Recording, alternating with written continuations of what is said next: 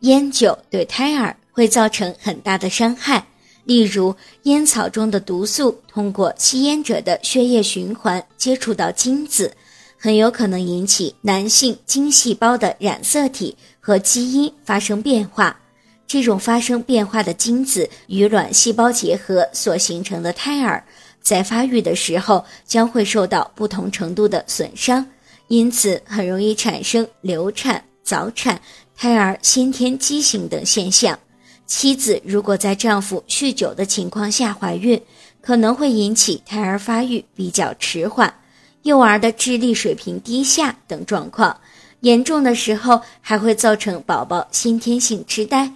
因此，女性在准备受孕前，一定要让丈夫戒烟戒酒，了解烟酒对宝宝生长发育的危害，降低导致胎儿发育不正常的几率。夫妻双方应该相互理解。为宝宝的将来做打算。